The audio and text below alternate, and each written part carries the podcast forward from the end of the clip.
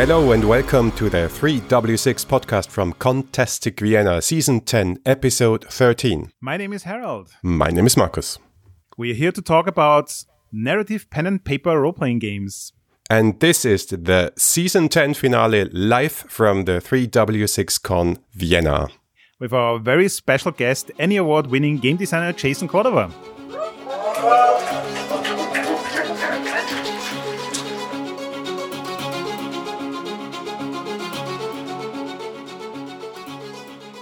So, this is our second summer convention.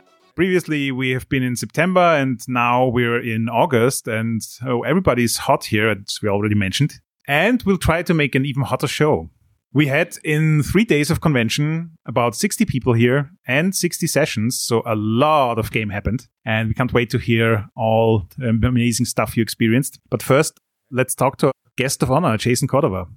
Also, a new thing when we relaunched the offline conventions after the pandemic. We started inviting people because it makes everything more amazing. Um, and this year we have, I think, actually by now double or even triple ENnie award winning. This is I have three. Yeah, he has three ENnies. so, Jason, tell us more about how your experience with the convention was so far. I hello first everybody. Hi. I am really loving the convention. I think I kind of knew what to expect because I know the 3W6 community from sort of online and from afar. And I have been on the podcast a couple times and and even though I can't understand all the conversations going on in your Discord, I at least can tell that they they seem reasonably polite and everyone is having a good time. I'm having really I'm having a fantastic time. I think what's been like most impressive about 3W6 Con is everyone seems so very kind to each other, which I uh, I love. I have personally felt like everyone's being quite kind to me, which I appreciate. I appreciate everyone switching to English whenever I step into a circle for conversations. And everyone just is like seems so helpful and so cool about everything, despite the fact that it's quite warm. It, no one's letting it get to them, and that's really rad. So yeah, it, has been it's been a lot of fun, and the games have been really cool. I've, I've really, I mean, I've, it's I mean they're my games. I know they're cool, but it's been it's been like but it's been cool to run them for people who have never played them before, and uh, and the workshop was really fun too. Actually, yeah, good time. Markus, want to jump in on the workshop? Maybe because uh, not everybody is um, in the auditorium when you listen to me, I sound different because I'm in, the, I'm in a different room. Unfortunately for me, the pandemic wasn't quite over, and I noticed on the night before the convention that I had uh, little sniffles. I did a test and unfortunately it turned out positive. So I'm staying at home, at least for the moment, not to infect anybody, but at least for the podcast, I was piped in as a disembodied voice. So unfortunately, I was scheduled as a participant in Jason's workshop about Carved from Brindlewood games. So at least now tell me how it was and, and what, what were your insights? The workshop was really interesting. It was so I had I had to make a decision about what if, what to focus on in the workshop because the thing about Carved from Brindlewood. So for folks who don't know, I wrote a game called Brindlewood Bay, which is about elderly women solving murder mysteries in a quaint New England town and also maybe fighting a dark occult conspiracy. And it uses this mystery, clue gathering, mystery solving system that I have started to call Carved from Brindlewood. Actually, that name was come up with by Sabine V, who I know is in the German language RPG community. So Sabine came up with the name Carved from Brindlewood.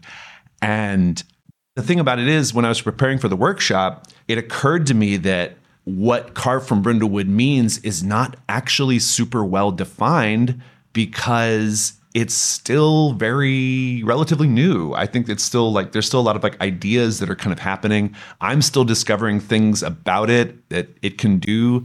I think that a lot of the ideas that that are kind of bubbling up in our Discord and the Gauntlet are things that I never even entertained could work in this framework. And so, so when I was preparing my notes and preparing what I wanted to say, it occurred to me that I don't even really have the ability or even the desire to say, as the creator of Carved from Brindlewood rules framework, this is what it is, and this is this is it. And that was just out the window. So instead, what I did was I just focused on my three games and the few core elements that felt really important to me and i focused on keeper facing materials player facing stuff is is a much bigger topic like playbooks and character sheets and stuff so i focused on the mysteries i focused on the campaign and and went with there but the thing is and i think this is really important Carved from Brindlewood is, I don't even know if it's like really appropriate to call it a system. I think it's more of like just a, a set of principles or a framework that you can actually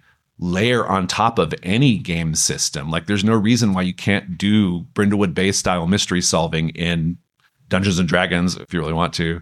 Uh, or maybe I say the dark eye here in this audience. I don't know. But like, but, but, but, but, it, it, you could layer it on top of like a d20 on, on, you know, on any system like where people are solving mysteries you can you can make it work i use powered by the apocalypse because that's my preference in in in gaming so that's what the games have been so far but there's kind of nothing that really mandates that and so i've tried to think a lot about like well okay if this is something that you can kind of layer on top of any other system, then what are those key things? Like, what are those elements? And so that was my focus. And I think everyone enjoyed the workshop. It seemed like it was pretty productive. And we, it was a very active workshop. It was a proper workshop. Like, we actually, we we took breaks every hour to write and create and then share our, our creations and writing with each other. And i gave my thoughts on whatever people were making and asked probing questions about what they had created. And and i actually hope a couple of those games get written. There were a couple of really good ideas in there. Uh, there was a lot of good ideas but there were two where i was like oh that game needs to happen. I won't say which ones since everyone is here listening but those people can then raise their hands and then tell us about their, their games and, anybody make here from the themselves. yeah there's workshop people here there's a couple yeah. So does anybody want to talk about his your idea personal impressions? yeah it's it was quite impressive um, to see how robust the system is. You can work with someone you never talked or played before and have just one word or two words French Revolution. And we created in a very small amount of time something I would like to play. I'm not. I'm not nodding or shaking my head because I don't want anybody to know if that was one. Of, if that was one of the ones I'm thinking of. So. That sounds Uh, great. Yeah. I have to say, yeah, I uh, was at the workshop and it was really great. It was really interesting. I'm not a designer by any stretch. I was fascinated how many people said they are thinking about designing stuff. I didn't know that there are so many, and that was interesting to see the the enthus- enthusiasm you know what I mean.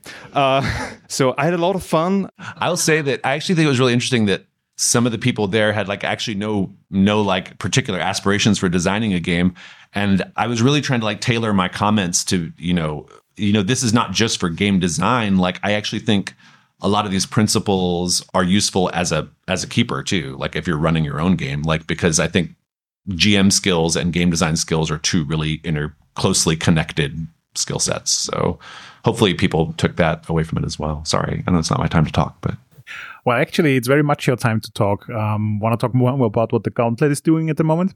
yeah, sure. Um, so the Gauntlet is our little. Well, it, it's always kind of changing its stripes, but uh, right now it's it's our publishing slash fan community.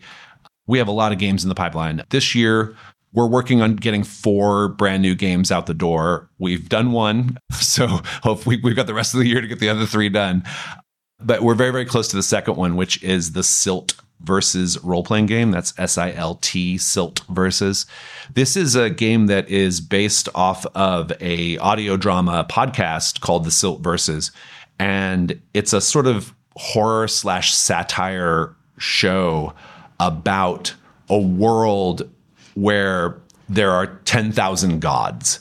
Like every there's gods everywhere. Like families have their own like backyard fountain god and there's gods have been appropriated and commoditized to run the power grid. So we have a god of all the electricity.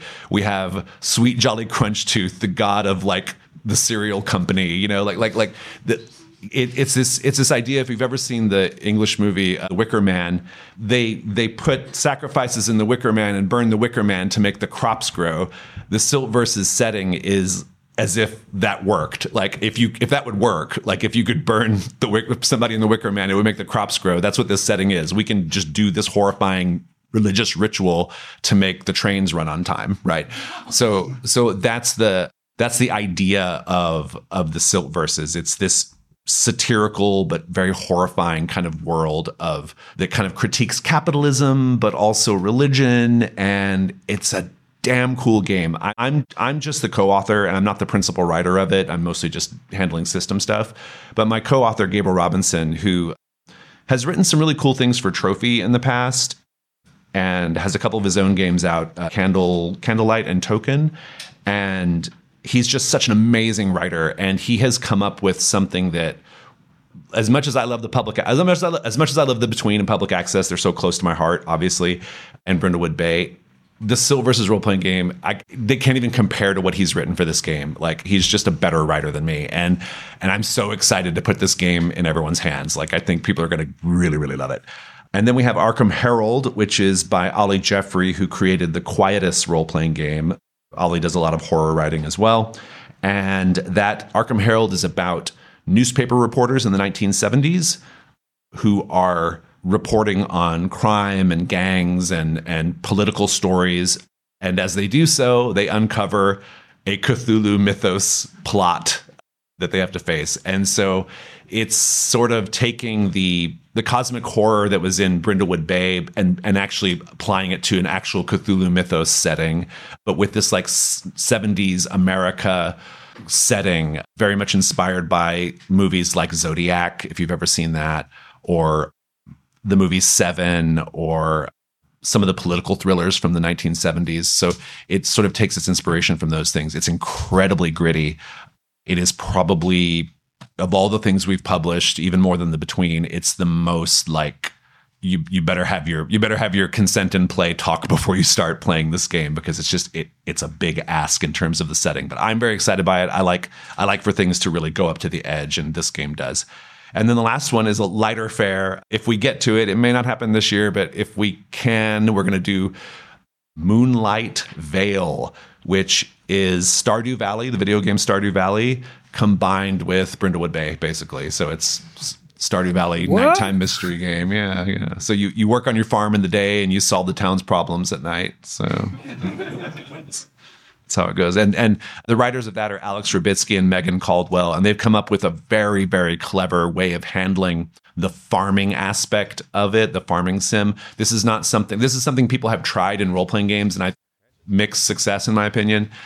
What we've done is we've taken that really like or what they've done really is that we've they've got that like very narrative forward question based kind of approach that our games do like pose a question answer a question build out the world we've sort of that's our sort of stand-in for the farming sim. So it's not about how many carrots do you harvest that week. It's what does it mean to harvest the carrots? how does it make you feel to harvest those carrots? What does it say about what's going on in this town? Right. So yeah, that's so I'm very excited about that. I hope we get that out this year. We'll definitely get Arkham Herald and Silt Verses out this year, but uh, but that's from the publishing side. That's what we got going on. We've always got podcasts and stuff happening as well, and all that good stuff. Yeah.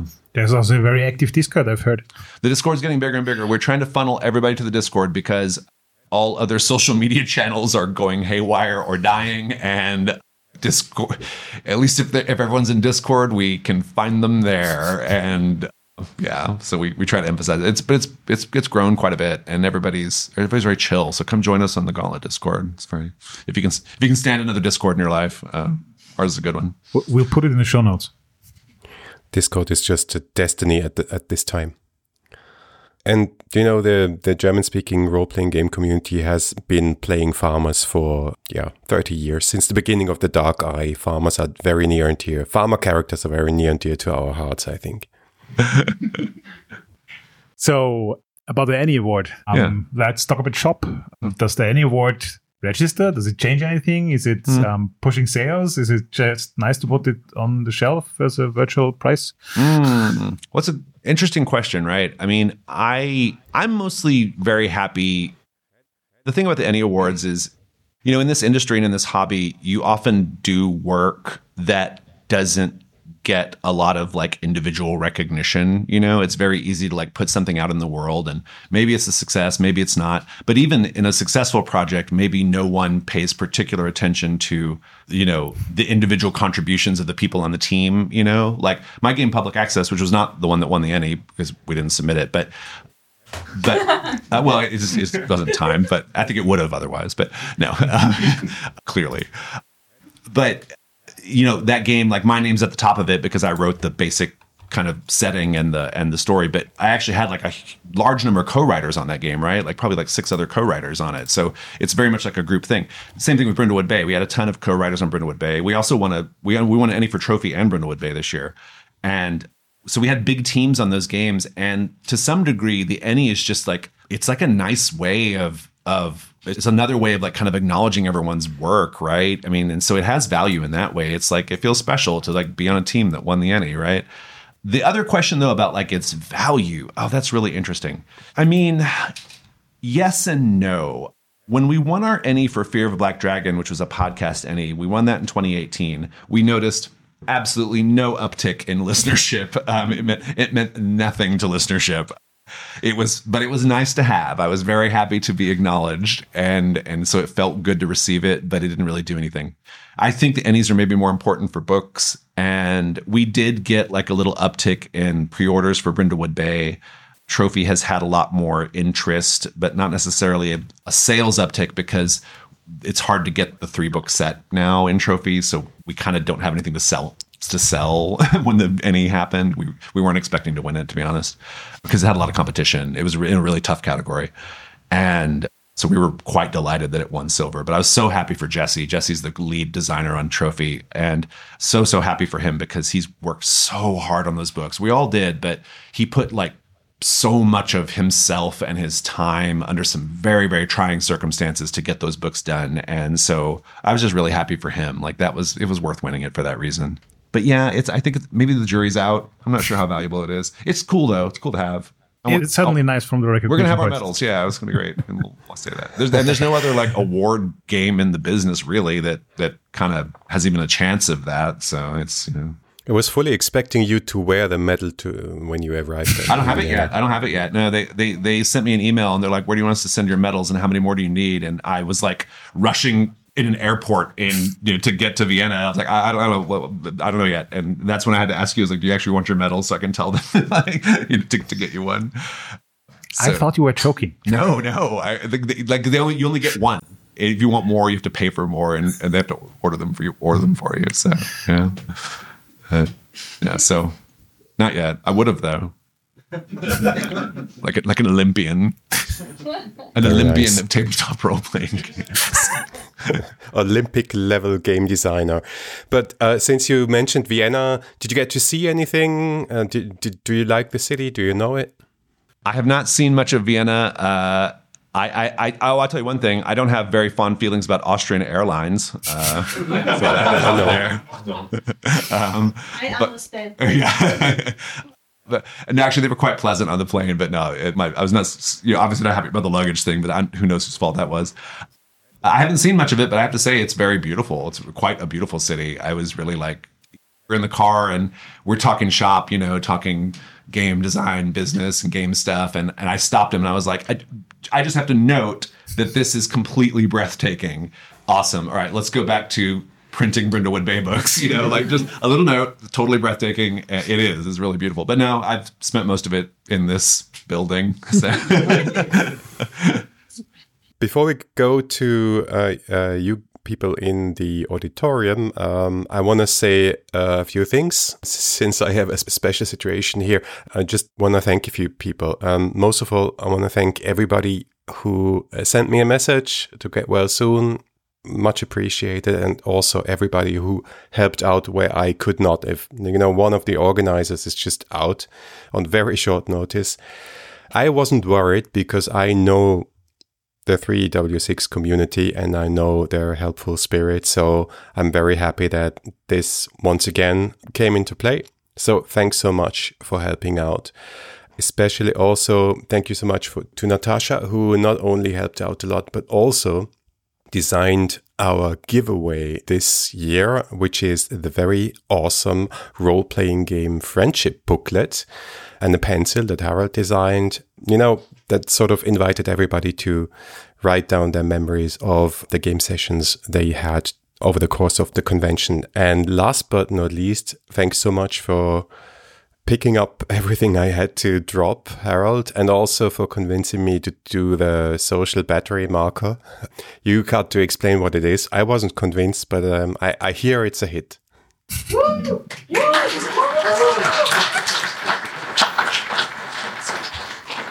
So let me double down on that. Um, two anecdotes. Um, for one, I was really amazed to see at the end of every session people sitting around filling out the books for each other. And I think that will be a really, really nice memento to take away from the con. Um, and we'll certainly bring that back next year. I also think we'll certainly bring back the fans. They are a big hit as well.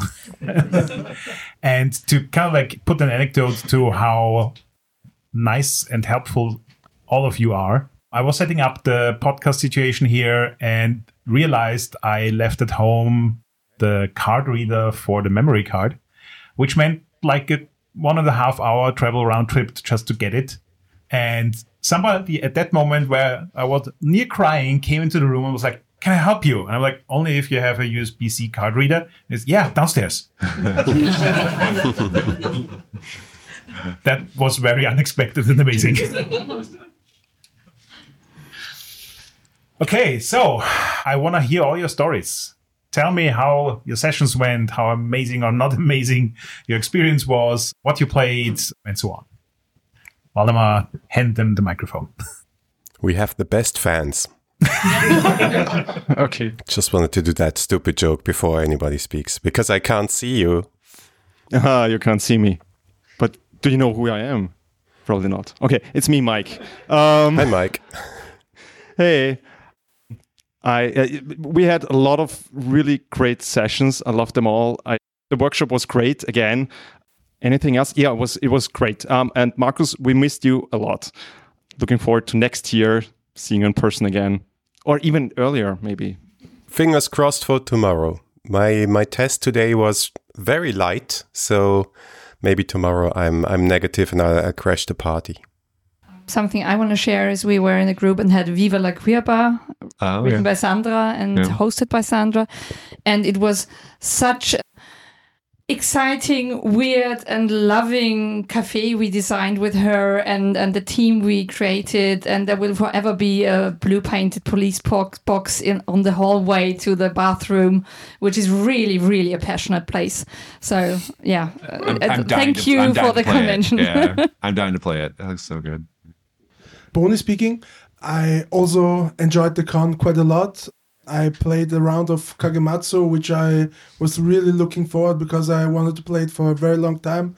It was facilitated and and DM'd by Eva, and it was really a great time. We we had lots of cherry blossoms. We had a lot of uh, steaming baths. We had lots of tea drinking and kissing and making out in hay. No, that wasn't actually happening, but well, Should have. Should have. it was it was really great and i also had had some other awesome sessions and i really really enjoyed my time here thank you I think this is like the fifth con now where people talked about uh, Kagematsu afterwards. So go play that game. Yeah. I'm noticing there's much more talk about sexiness when I'm not there, and I resent that. Hello, my name is Robin. I wanted to say first thank you for all the facilitators of the games. And I have so much memories bringing home because I come more from old school crunchy role playing games. It was my first PPD art driven games or Carved by Brindlewood or uh, Descended from Queen or something like that. And it was great. It was amazing and in different kind of emotionalities with fun at the Viva la Queer bar, with bitter sweet moments and with tensions rising in our submarine with the zombies. Great. Thank you very much. Um, this is Christopher speaking, and I just wanted to add something to the sexiness. we had uh, the first session of the con for me was Dread, and we played teenagers in a cabin in the woods. And I think lovely Caroline and my character. I think we broke up four times and joined together five times over the course of this session, and it was so much fun. Caroline. Hello, this is Geronimo.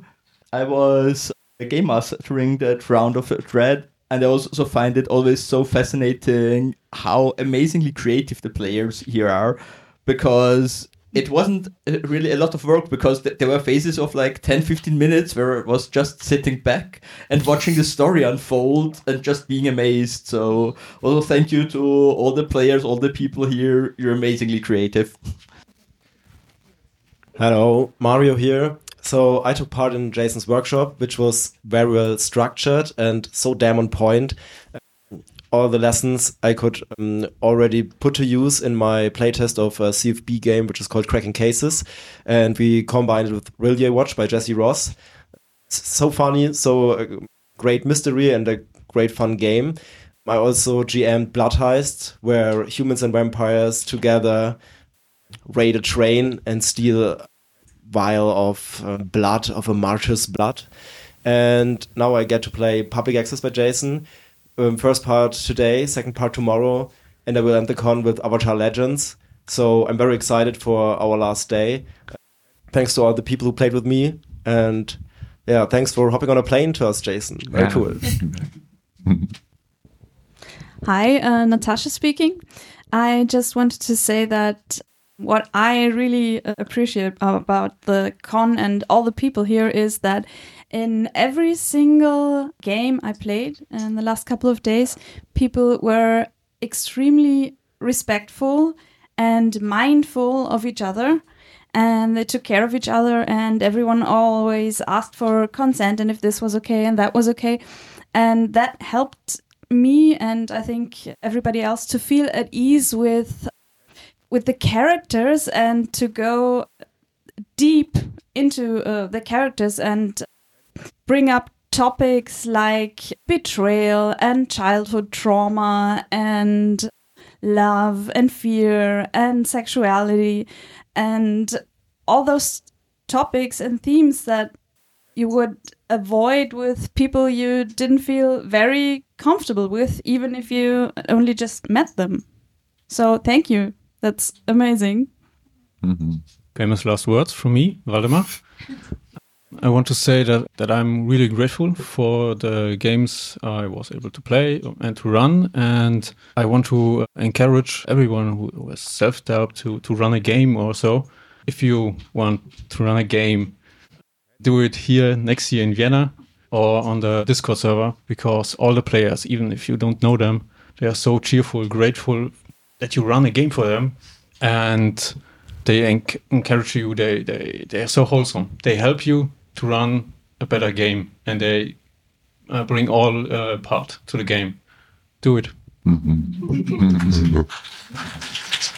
Both of those statements were so gratifying to hear for me, and we hear them almost every year because this is the kind of community that we, Harold and myself, wanted to foster because I think it's a prerequisite to play these kind of games to have safety, to have consent, to have respectfulness, and this sense of respect for each other. And at the same time, this enthusiasm to go deep and to be an active member of a game, irrespective of what role you are playing, if you're facilitating it or playing. Everybody is a player and everybody is supposed to have fun and to feel great. And um, yeah, it makes me so happy to hear that time and time again, yeah, this is made possible by this community. I also want to add a personal thank you to a number of people who came up to me and like we have a very very amazing location here with a lot of individual rooms so every session can happen in its own room but there are also some rooms that are more suited for, let's say, horror role playing games like Isella. um, and that's probably not ideal for people with asthma and stuff like that. And this convention, a lot of people came up to me and told me about potential limitations with certain rooms and stuff. And I'm really grateful that they feel safe enough that they can raise something like this because I know it's not easy.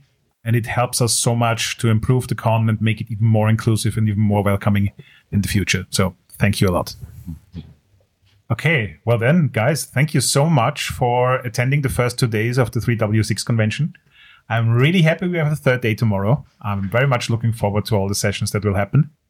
And we'll send you to get some food, fresh air, and hopefully less hot temperatures. uh, I'm even happier that there's another day where I have a chance to not be sick and maybe join. Thanks for listening to the final episode of season 10. We'd love to read your feedback at hi at 3w6.fm or on our Discord server. If you like this episode, please consider writing a review on Apple Podcasts or Spotify. Or support us on Patreon. By the way, thanks so much to everybody who supports us on Patreon. You make this convention possible. That's so true this year. and now we're taking a break as is usual for our seasons between the seasons. We take a bit of recalibrating and time off. So we'll be back in, well, we will be back later this year.